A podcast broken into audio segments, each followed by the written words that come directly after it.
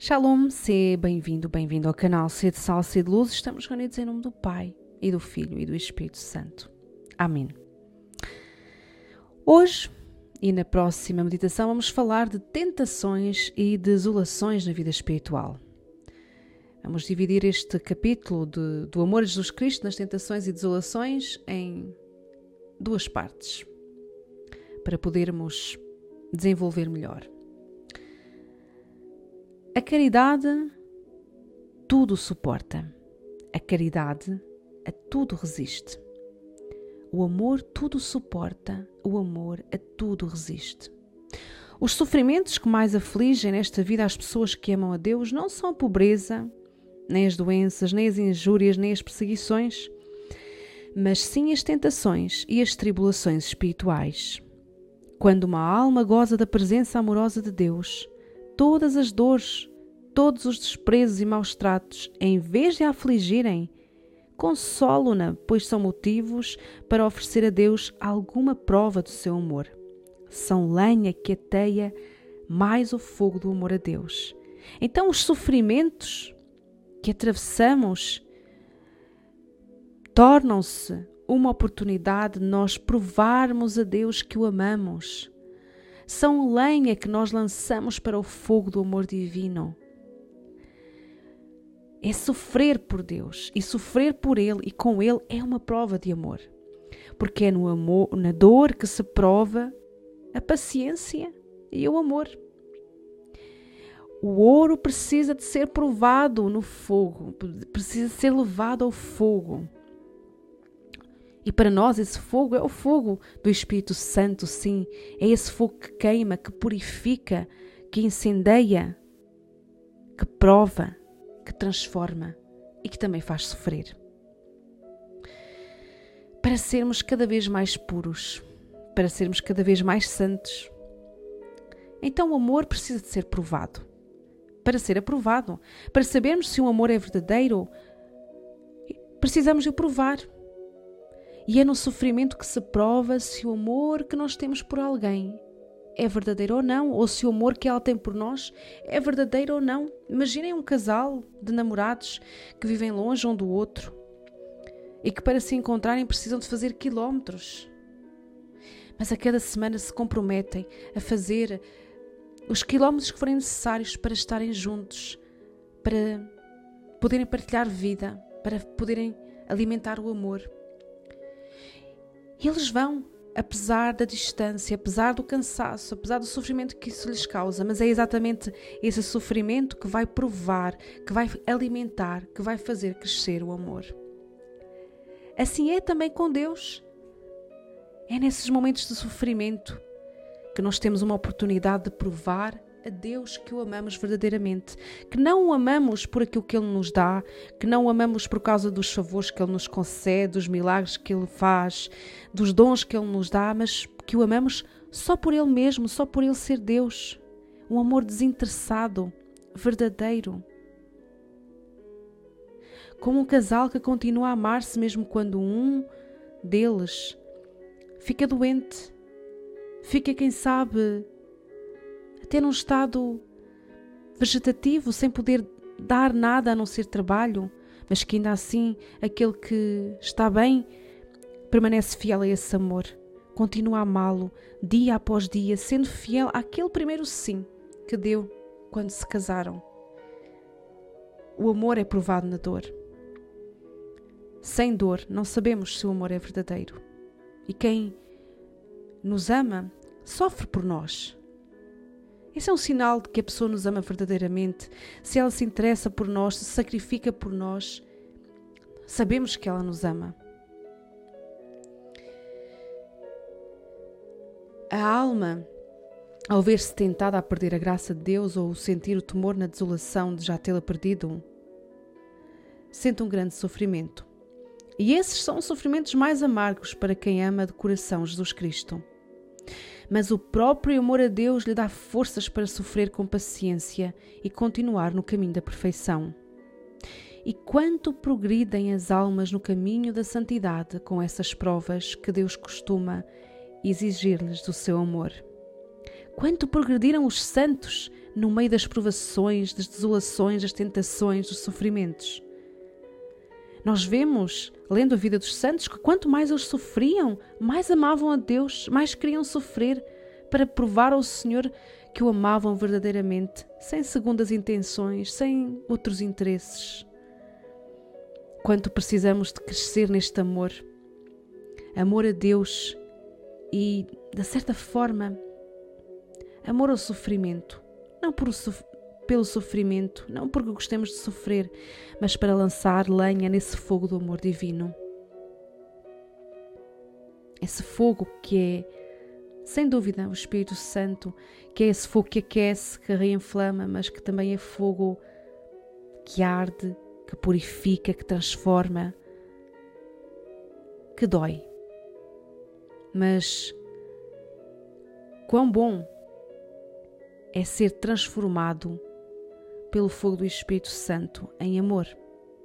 Quão bom é ser transformado em amor. Então, para quem ama Jesus Cristo, não há sofrimento pior do que as tentações. Todos os outros sofrimentos o estimulam a unir-se mais a Deus quando são aceitos com generosidade. As tentações, contudo, impelem a pessoa a pecar, a separar-se de Jesus Cristo e, por isso, são muito mais amargas do que todos os outros sofrimentos.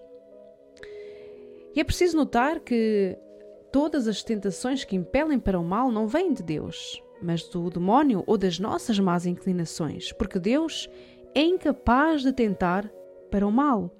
Ele não tenta ninguém, como nos dizem as Sagradas Escrituras. Contudo, e este é um mistério também da providência de Deus, do amor de Deus, contudo, Ele permite, muitas vezes, que as almas que lhe são mais queridas sejam tentadas mais fortemente. Porquê? Bom, Santo Afonso vai nos, vai nos dar Três razões. Primeiro, para que essas almas se conheçam melhor, conheçam melhor a sua fraqueza e a sua necessidade do auxílio de Deus para não caírem.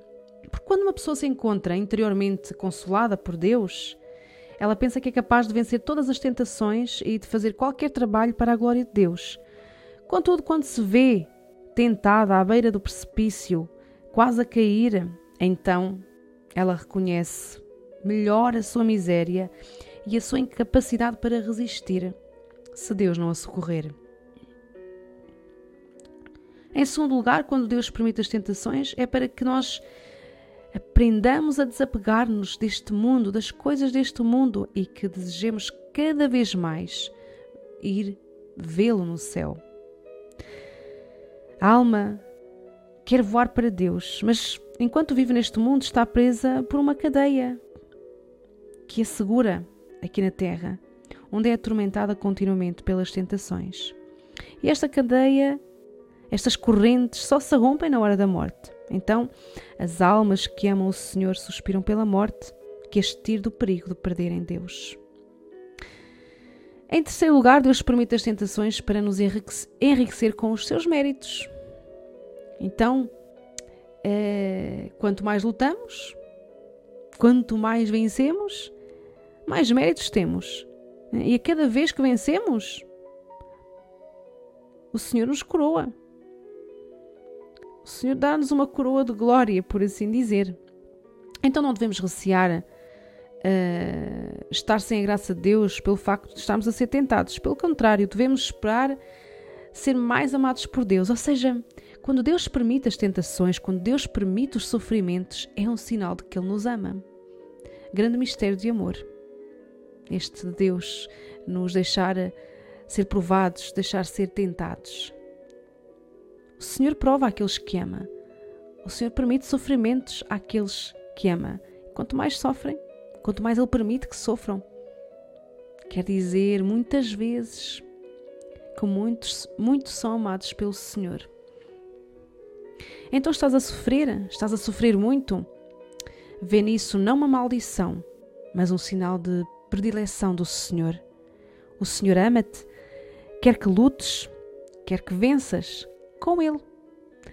Então aproveita, aproveitemos, eu e tu, os nossos sofrimentos para provar o nosso amor a Deus.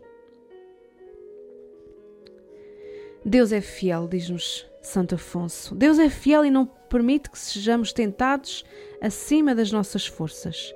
E quem resiste às tentações não perde nada, mas tira delas grande proveito. Por isso, o Senhor muitas vezes permite tentações às almas mais escolhidas para que adquiram maiores méritos neste mundo e maior glória no céu. Há virtudes que só se alcançam através das tentações e sofrimentos. Pensemos na virtude da paciência, na virtude da fortaleza, na virtude da humildade. Certamente que não os alcançaríamos sem os sofrimentos. Então, as tentações vencidas com Deus tornam-nos mais fortes, mais firmes na fé, mais firmes na esperança, mais firmes na caridade. A água parada logo apodrece, diz-nos Santo Afonso. Do mesmo modo, a alma ociosa, parada, sem tentações e lutas, corre o risco de se perder com alguma complacência no próprio merecimento, julgando talvez ter atingido a perfeição.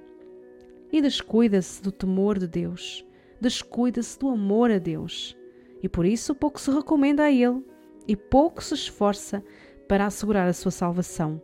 Então, se a nossa vida está muito parada, tenhamos medo. Talvez estejamos descuidados. Talvez nos tenhamos descuidado do amor a Deus e do seu temor. Se não estamos a lutar, se não estamos a ser tentados, é porque há um problema. É porque algo de anormal se está a passar na nossa vida. E temos que nos preocupar. Quando não somos tentados, quando não temos lutas para fazer o bem, é porque qualquer coisa não está bem.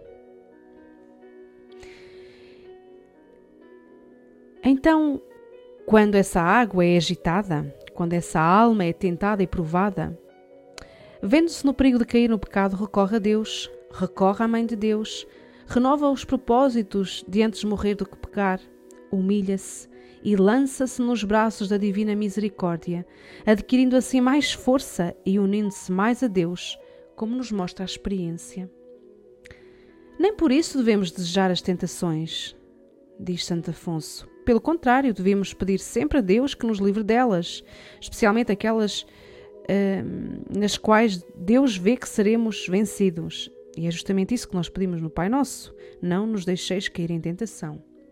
Mas, quando Deus permite que sejamos tentados, não nos inquietemos com os maus pensamentos nem nos abatamos. Confiemos em Jesus Cristo e peçamos a sua ajuda. E Ele, de certeza, que não deixará de nos dar a sua força para resistir à tentação.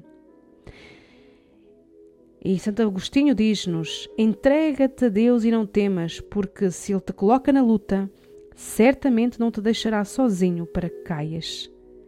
Deus não nos deixa sozinhos. Ele luta conosco, ele vence conosco. Que meios podemos usar para vencer as tentações? Diz-nos Santo Afonso. Há vários. Ele diz que o primeiro e mais necessário e mais seguro é recorrer logo a Deus com humildade e confiança. Mal sejamos tentados, mal venha uma tentação, recorrer logo ao Senhor. Senhor, tem piedade de mim. Senhor, socorrei-me sem demora.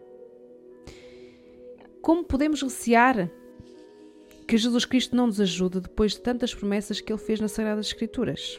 É? Foi o próprio Senhor que nos prometeu o seu auxílio.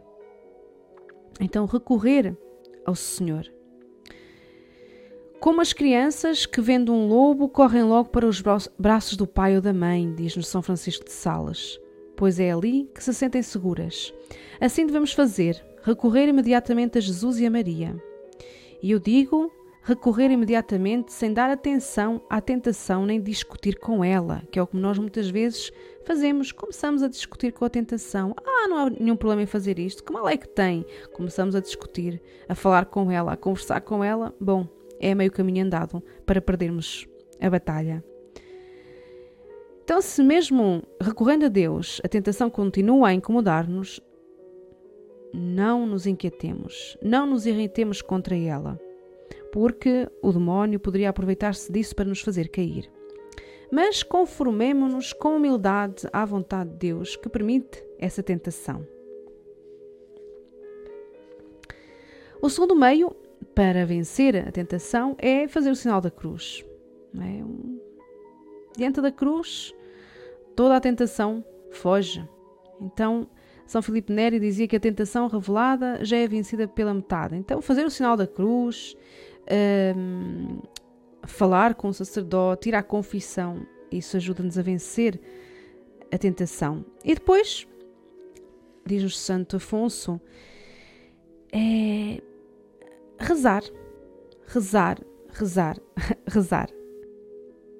Porque muitas vezes o Senhor não nos deixa vencer na primeira oração, mas na segunda, ou na terceira, ou na quarta. Então, persistir, perseverar na oração, porque da oração depende a nossa mudança de vida, depende o vencer das tentações. E podemos acrescentar outros meios: o silêncio, o jejum, a mortificação, a Eucaristia e o Santo Terço. Tudo meios práticos para nós podermos vencer as tentações. E confiar, confiar que o Senhor não nos tenta acima das nossas forças e que se nos põe na luta, Ele dá-nos os meios para vencermos é, para vencermos essa luta. Jesus, meu Redentor, espero, pelo poder do vosso sangue, que me tenhais perdoado todas as ofensas que vos fiz. Espero um dia ir dar-vos graças no paraíso, para aí cantar eternamente as tuas misericórdias. Vejo que na minha vida passada caí e tornei a cair miseravelmente porque me descuidei de vos pedir a perseverança na vossa graça. É essa perseverança que hoje vos suplico. Não permitais que eu me separe de vós. Faço o propósito de pedir sempre, especialmente quando me vir tentado, a defender-vos.